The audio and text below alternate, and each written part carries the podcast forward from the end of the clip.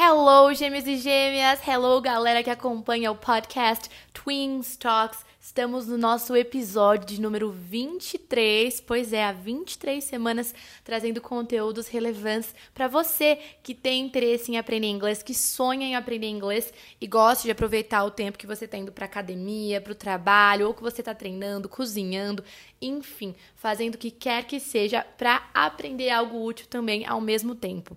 Eu sou a Gi e no episódio de hoje dos Twin Talks eu vou contar para vocês cinco dos erros mais comuns dos brasileiros ao aprender inglês. E eu me inspirei, né, para gravar esse podcast após ter lido um artigo no site da BBC falando um pouquinho sobre esses erros mais comuns. Eu vou deixar o link desse artigo depois na descrição aqui do podcast, caso depois você tenha interesse em dar uma lida com calma e tudo mais beleza? E vamos então, sem delongas, ao primeiro erro.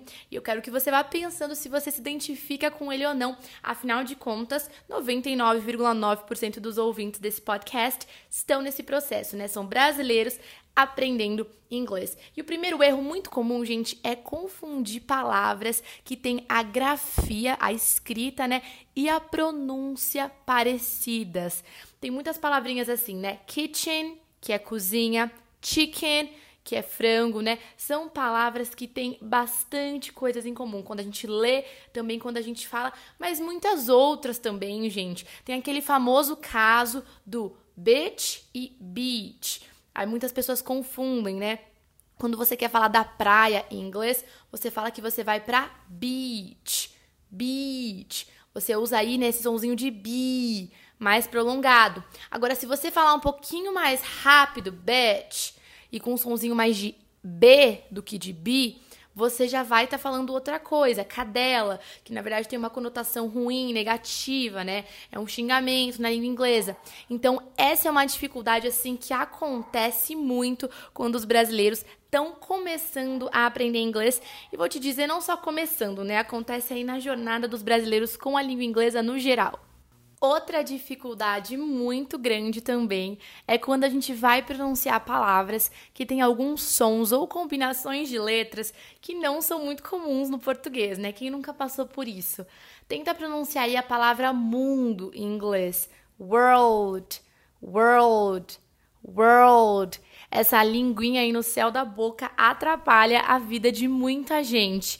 Muita gente, inclusive, confunde com a palavra palavra em inglês, que é word, word. Mas aí não tem mais esse L, né, esse RL com a linguinha no céu da boca. Outras palavras que geram dúvidas também são palavras, as palavras, por exemplo, ear e year, né? Orelha e ano. Olha como é parecido, né? Ela, inclusive, a escrita é bem parecida, o que muda é o Y na frente do ano, entre muitas outras. Inclusive, essas são dificuldades que até alunos no nível avançado muitas vezes enfrentam. Então, você que está começando agora, fica calmo, tá? Você não está sozinho nesse barco e provavelmente você vai continuar tendo algumas duvidazinhas quando o assunto é grafia e pronúncia de palavras parecidas em inglês e alguns sons difíceis também. Vamos então agora falar sobre o segundo erro, que é muito comum que brasileiros cometam quando estão falando inglês ou então aprendendo inglês, que é usar uma palavra em inglês com o significado que ela tem em português. Olha só, o nosso próximo episódio dos Twin Talks vai ser 100% focado nesse assunto. A gente vai falar de falsos cognatos, os falsos amigos, aquelas palavrinhas que você olha, pensa que é uma coisa e na verdade são outras coisas. Mas por aqui a gente deixa isso de forma mais breve, dizendo que é comum que você tenha essa tendência, essa vontade de usar palavras no inglês como se elas fossem traduzidas igualzinho para o português. vou dar um exemplo muito comum. O verbo pretend.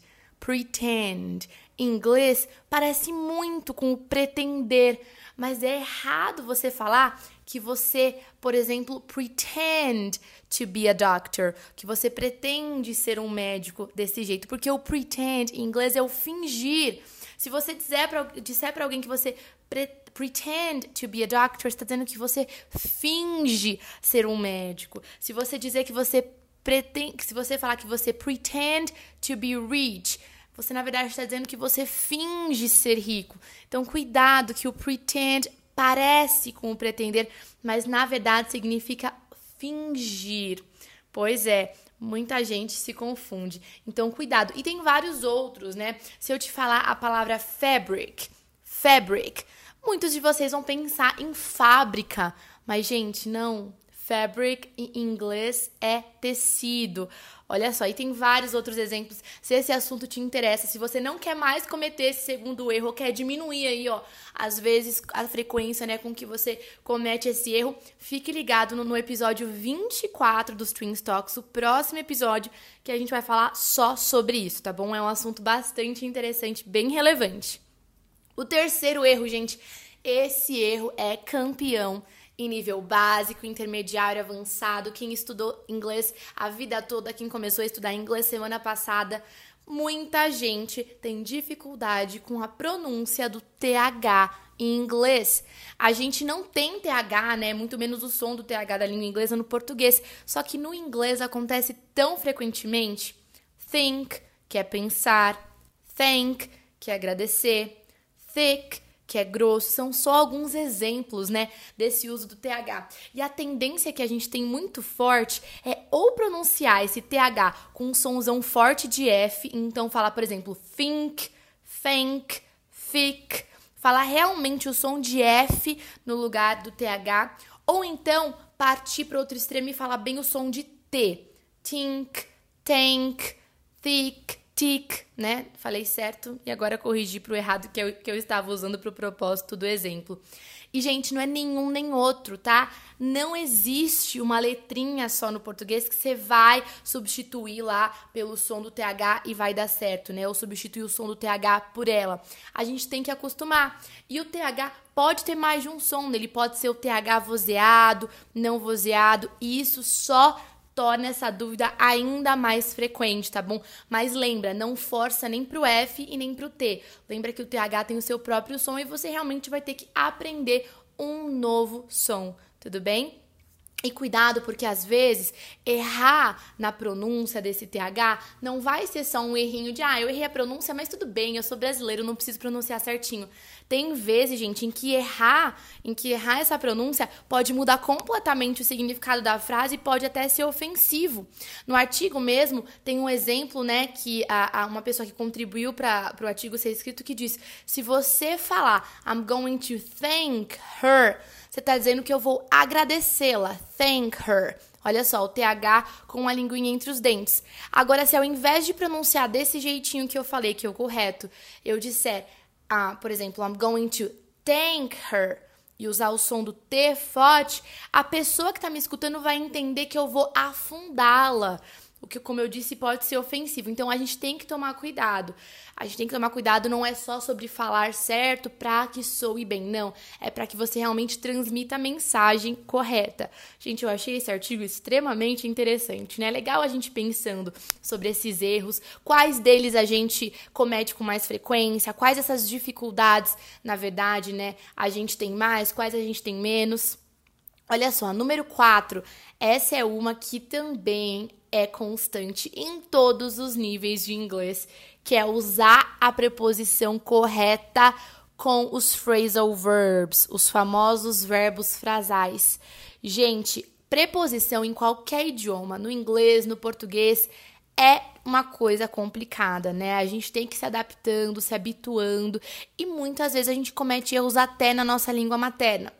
No inglês, a gente tem esses verbos frasais, que nada mais são do que verbos que são compostos por duas, às vezes três palavrinhas. Normalmente, né, é o verbo mais a partícula. Essa partícula vai ser uma preposição, um advérbio. E a grande sacada desses verbos frasais, desses phrasal verbs, é que eles juntos têm um significado diferente do que cada palavra tinha individualmente. Por exemplo, o phrasal verb look out. Look out. Se você olhar aí só para o look, né, o verbo sozinho, é o olhar. Se você olhar só para a partícula aí out, out pode significar para fora, por exemplo, né, out. Agora, se você falar look out, essa combinação passa a ter um novo significado que é ter cuidado. Só que look pode ser combinado esse verbo com outras partículas, né? Com outras preposições ou outros advérbios e com essas novas combinações ele vai passar a ter novos significados, tudo bem? Um exemplo do artigo é, por exemplo, o look into que é verificar. Então, essa mudança faz com que o significado mude completamente. E daí é por isso que muitas vezes a gente recebe alunos falando assim: nossa, teacher, mas make não é fazer? Mas nessa frase, make está sendo traduzido como inventar. Mas, teacher, make não é fazer, é sério. A gente não fica sempre tentando saber se é make ou do que eu uso numa frase. Mas, caramba, nesse contexto aqui eu fui pegar a tradução e tá usando o contexto de ficar, de namorar. Como assim? Pois é, gente, normalmente o culpado por essas confusões são os phrasal verbs, porque realmente o verbo make é o fazer. Eu posso dizer que, sei lá, eu vou make a cake, vou fazer um bolo.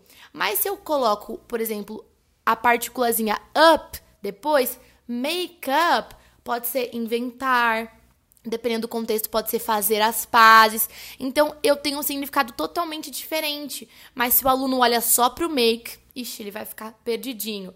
Ou então, make out. Make out é ficar no sentido de namorar, de dar beijo. Pensa só, olha que outro significado completamente diferente por conta de uma partícula, partículazinha aí junto, né? Então tem que tomar cuidado com isso, tá? Cuidado para usar a preposição correta nos verbos, uh, em verbos frasais, e cuidado para não uh, olhar só para o verbo quando está vendo uma frase. Perceba se ele não é um verbo frasal, se não tem algo junto com ele que está mudando completamente o seu significado. E, gente, quinta e última, né? Quinta e última dificuldade que os brasileiros têm, erros que os brasileiros cometem quando estão falando inglês, quando estão aprendendo inglês, diretamente desse artigo da BBC que eu falei para vocês, é traduzir diretamente do português, gente. E isso muita gente faz. A pessoa vê uma frase e ela quer traduzir palavra por palavra. Então, um exemplo que eu vi aqui no artigo que eu pensei, meu, consigo imaginar alguém mandando essa pergunta lá no nosso Instagram, arroba gêmeas do inglês. A sua intenção é dizer, vou ver a minha mãe. Vou ver a minha mãe.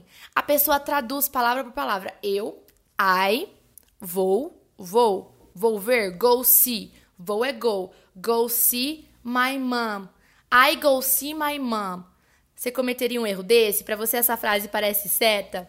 Gente, o correto seria I'm going to see my mom, ou então I will see my mom. Eu usaria will ou going to para falar de futuro, mas é muito comum traduzir ao pé da letra. Inclusive expressões, gente. Tem uma época que eu até brincava com os meus amigos a gente pegar expressões que são comuns no português e traduzir ao pé da letra, sei lá. Um exemplo que tem no artigo que eu zoava muito com os meus amigos é o break the branch, que é quebrar o galho. Ah, isso, essa comida tá boa? Hmm, breaks the branch. Quebra o galho. Quando, gente, não tem essa expressão no inglês, não tem. É traduzir as coisas to the foot of the letter, ao pé da letra. Olha aí, outra expressão que não tem no inglês. No inglês você falaria, você falaria ao pé da letra, tipo, traduzir word by word, né? Palavra por palavra. Mas não to the foot of the letter, né? Ao pé da letra desse jeito. Ou então pisou na bola, stepped on the ball, pisou na bola. Sendo que não, a gente não fala assim em inglês. A gente tem que entender que expressões são muito de região para região, tem muitas vezes contexto. A gente precisa entender quais são as expressões que o pessoal que fala aquela língua usa em determinado contexto. Então, este é um erro extremamente comum, tá bom, gente? Extremamente comum. E eu tô super curiosa, se você depois de escutar esse podcast quiser ir lá no nosso Instagram, arroba gêmeas do inglês, e mandar um direct contando o que você achou do podcast, qual desses erros você comete mais frequentemente, eu vou adorar ler. Então, recapitulando, primeiro erro é confundir palavras de grafia e pronúncias parecidas. O segundo erro é usar uma palavra em inglês com seu significado em português. Lembra que eu te falei que a gente vai falar mais sobre isso no próximo episódio dos Twin Talks. O terceiro erro que é não pronunciar certinho TH e os problemas que isso pode te causar. O quarto erro é não usar a preposição correta com os phrasal verbs e muitas vezes desconsiderar também, já emendo aí, a possibilidade de existir um phrasal verb na frase, né? como eu contei para vocês, que gera muita dúvida em muitos estudantes. E o quinto, que é traduzir to the foot of the letter, ao pé da letra. Pelo amor de Deus, hein? Essa expressão não existe no inglês. Espero que vocês tenham gostado do episódio de hoje e a gente se vê no próximo Twin Talks. Take care!